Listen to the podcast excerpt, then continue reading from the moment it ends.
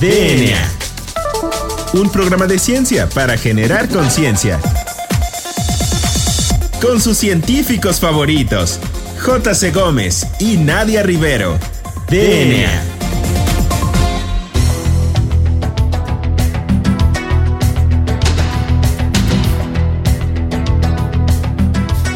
Hola, hola, hola. Bienvenidos a un episodio más de este su programa favorito sobre divulgación de la ciencia, DNA. Yo soy la doctora Nadia Rivero y me acompaña como en todos los jueves el famosísimo doctor Juan Carlos Gómez Berjan, quien les va a platicar a ustedes, queridísimo auditorio, qué les tenemos preparado el día de hoy.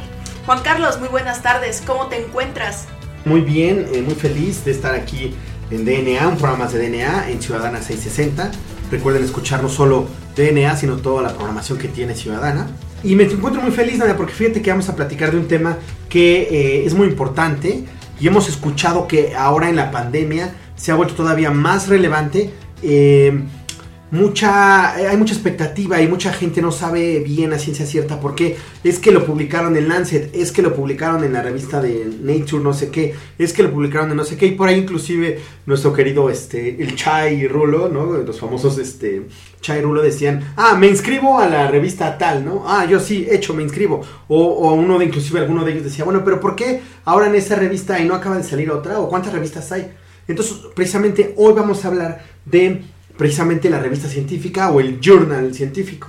Hay que mencionar que una de las formas como los científicos comunicamos la ciencia es a través de artículos científicos que se publican en revistas indexadas que pueden ser nacionales o internacionales. Y creo que este tema lo, lo tuvimos que haber este, pues, tratado desde el inicio de DNA, pero pues nunca es tarde. Y el día de hoy vamos a hablar de cómo los científicos comunicamos a la ciencia. ¿Y qué te parece si para empezar antes de abordar en las revistas científicas, pues les platicamos a, a, al auditorio que nos escucha qué es ciencia. Porque muchos dicen, es que la ciencia, es que los científicos, pero nadie te puede decir a ciencia cierta qué es la ciencia. Entonces vamos a mencionar de forma muy sencilla que la ciencia consiste en dos cosas.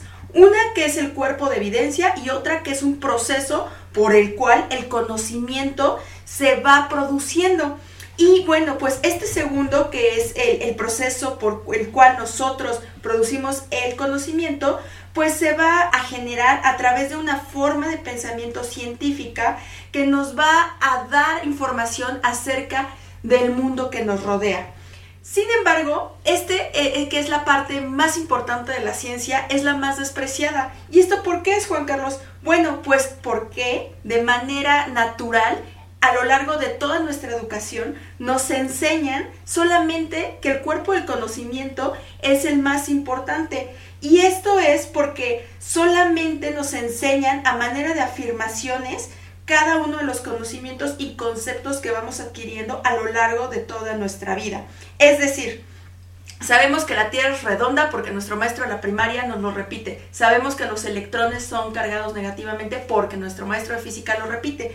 Y esto, si no se cuestiona o nos enseñan cómo es que se obtiene este conocimiento, empieza a haber problemas como que surjan los antivacunas, existan los terraplanistas o existan todas estas personas que se denominan este, conspiroparanoicos.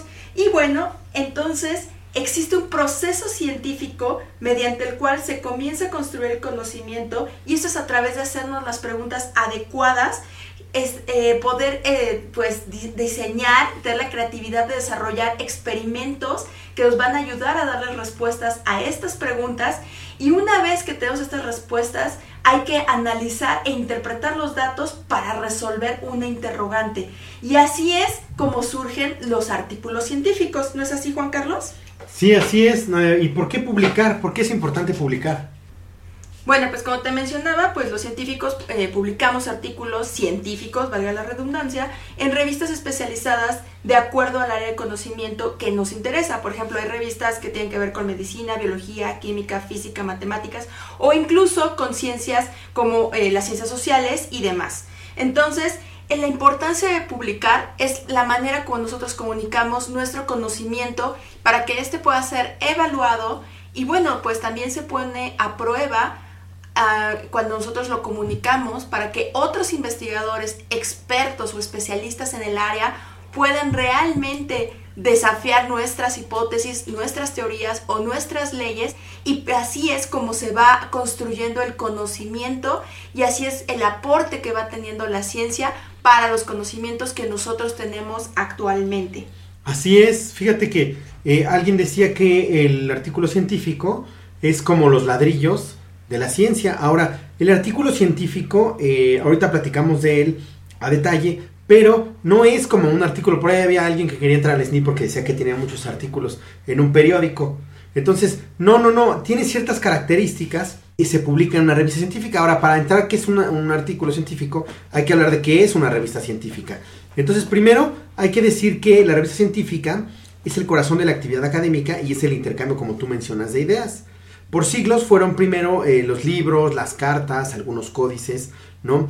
Y eh, fue muy importante las bibliotecas y los archivos que tenían información eh, que permitía avanzar en ciencia. Ahora estamos hablando de hace mucho, mucho tiempo.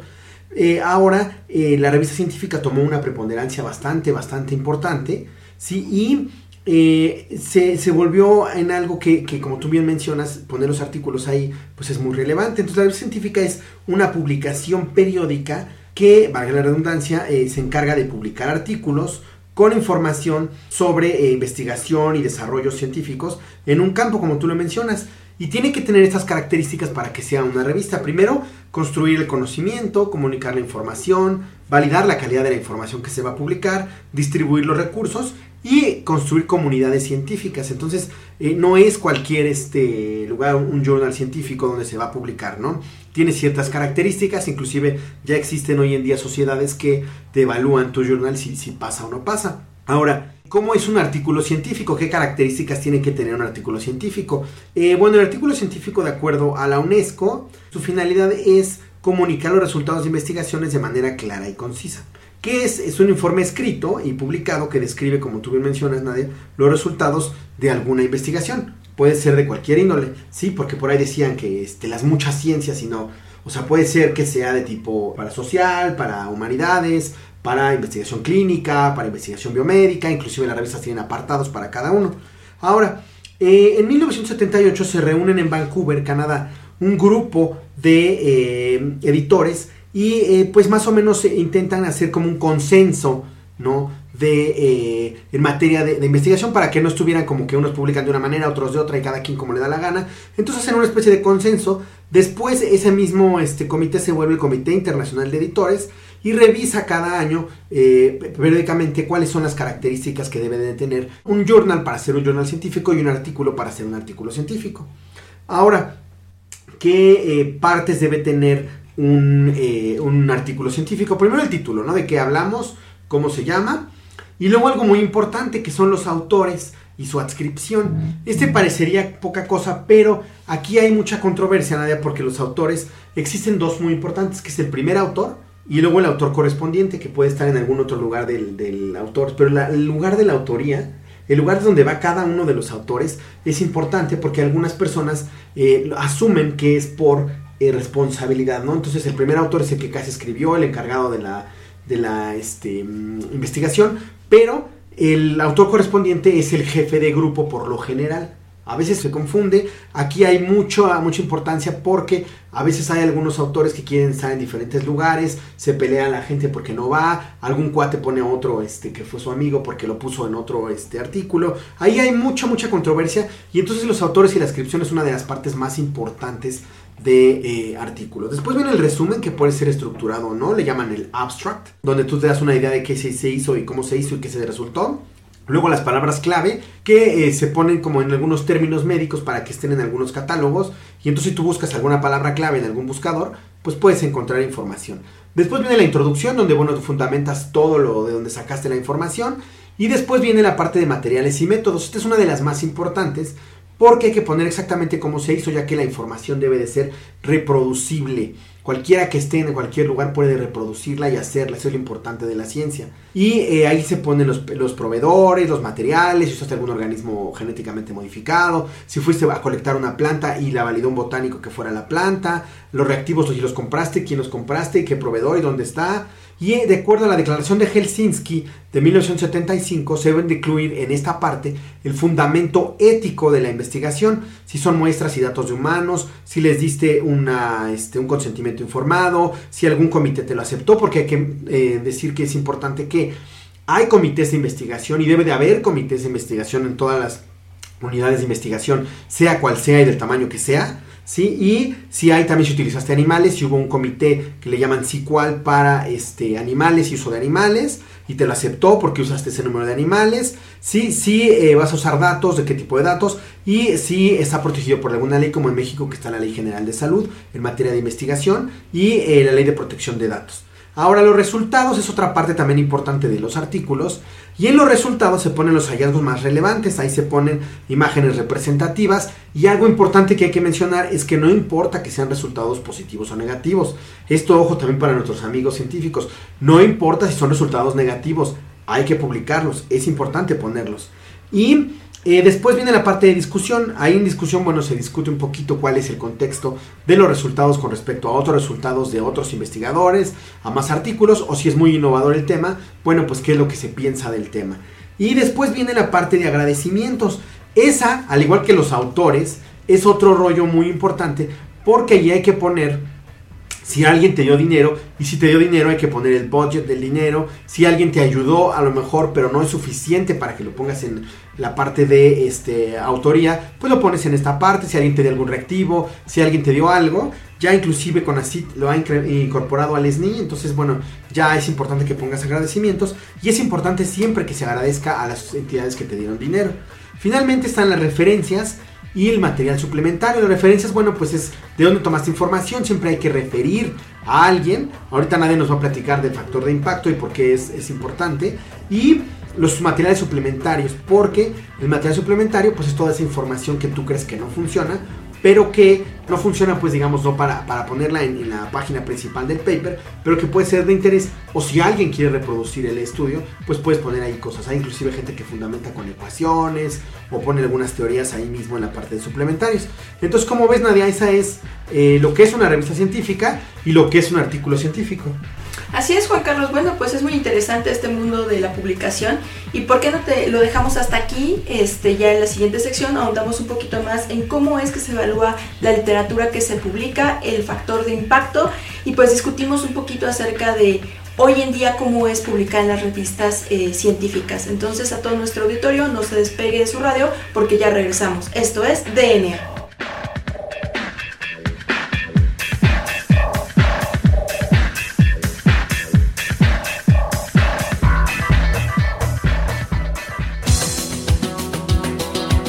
En menos de lo que tus genes se traducen a proteínas.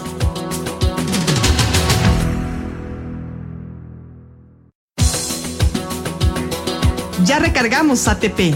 Continuamos.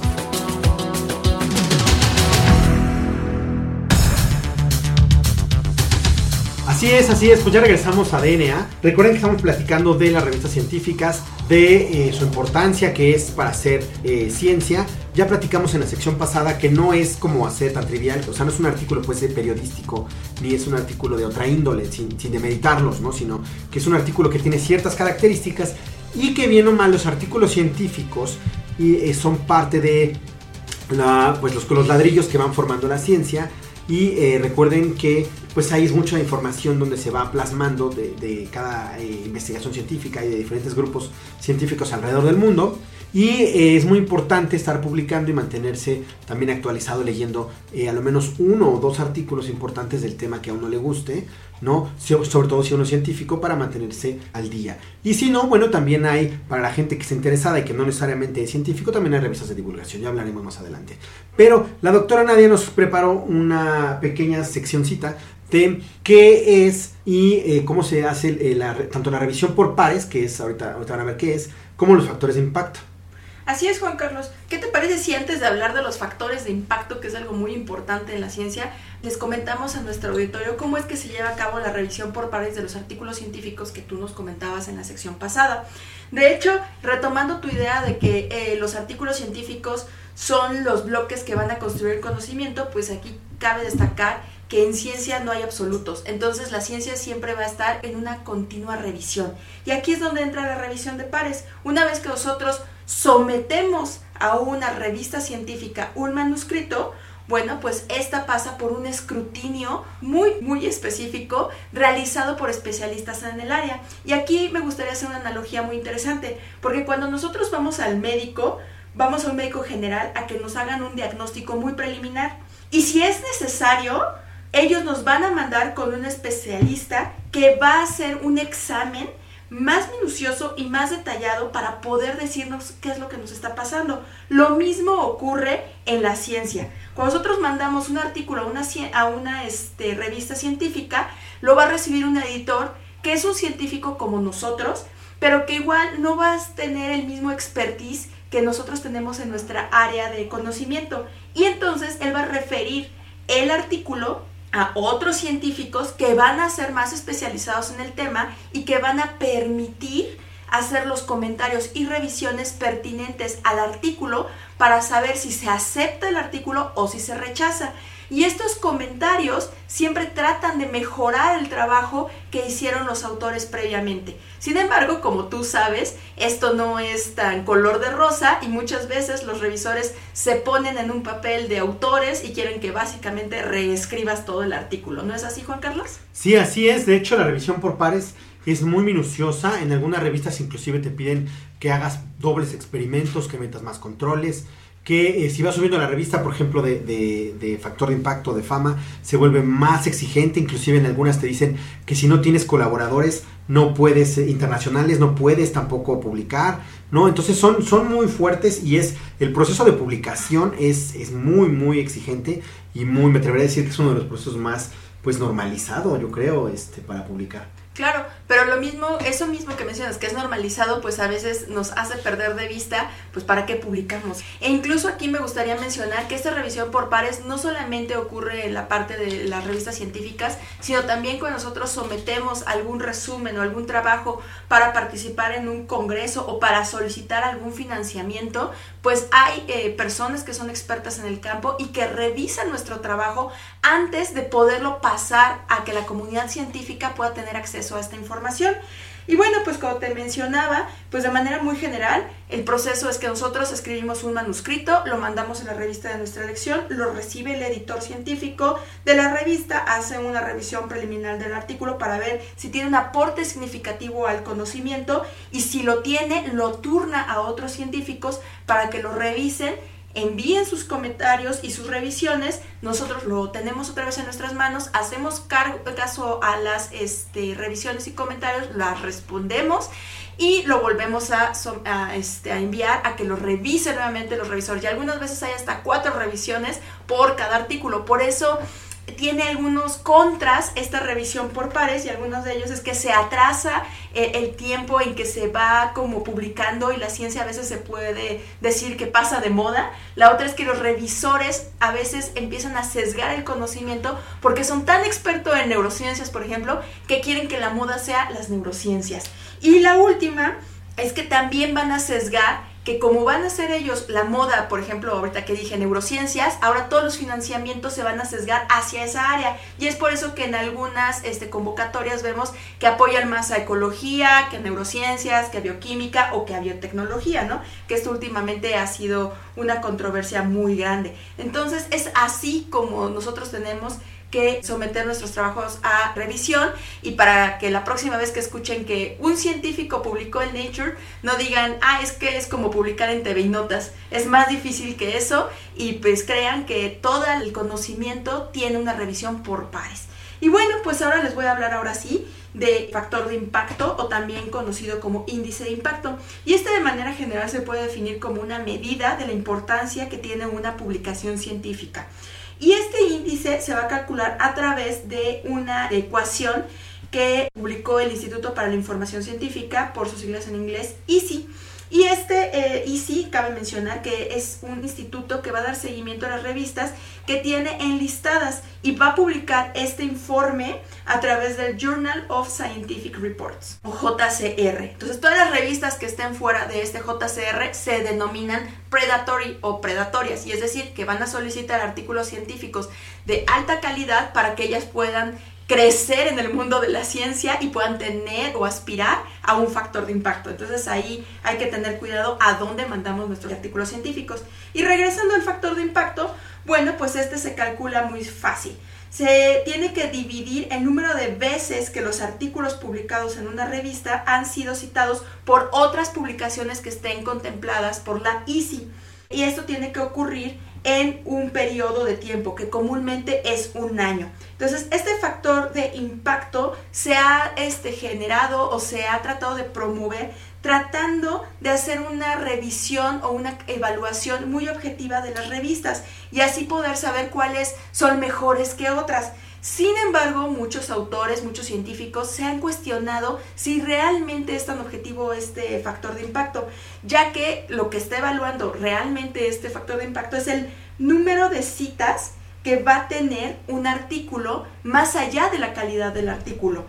Y este también se menciona que el periodo que se evalúa es tan corta que muchas veces el factor de impacto se mantiene porque artículos muy clásicos, por ejemplo en nuestro campo el de las características del envejecimiento es un clásico que tiene ya más de una década, pues se va a seguir citando y eso es lo que va a mantener el factor de impacto de la revista.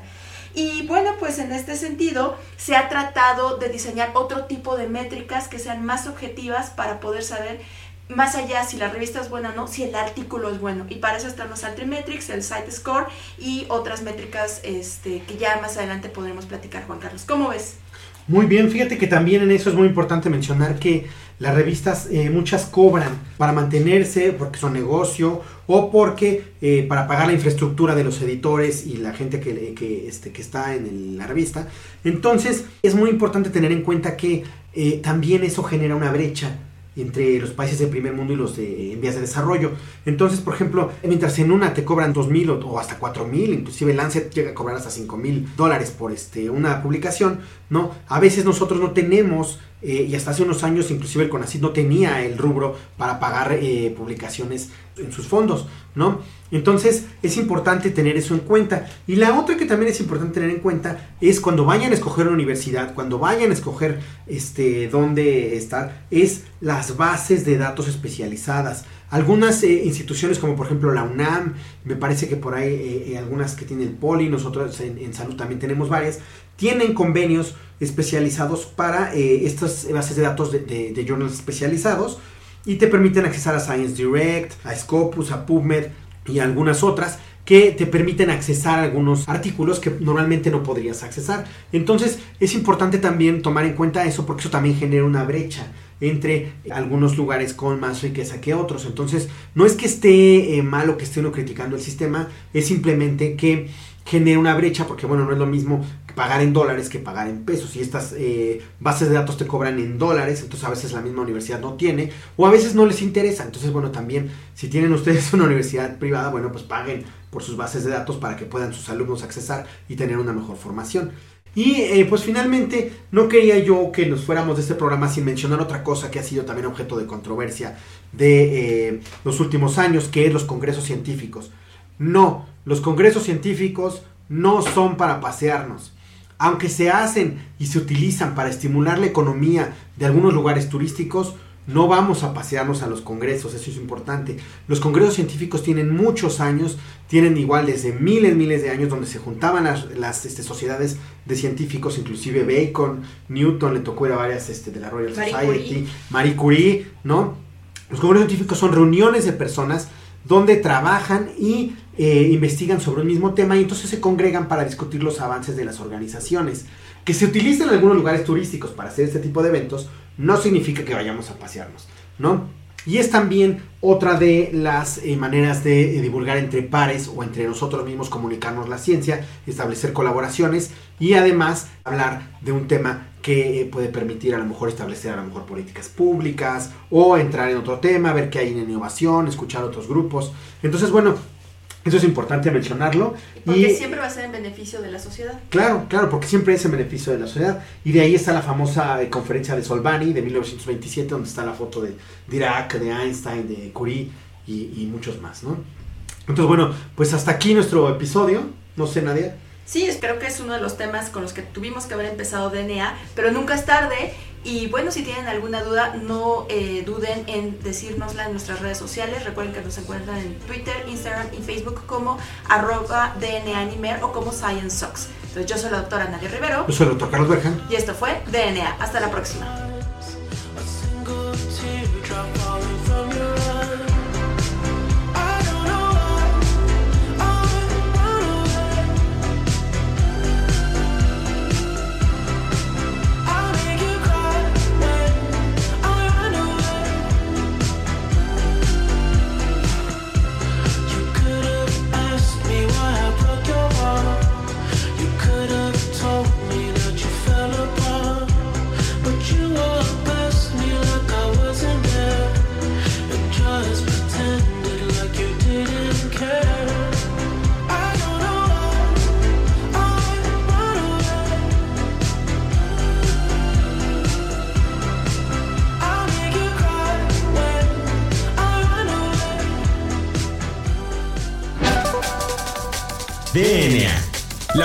No se crea ni se destruye, solo se transforma.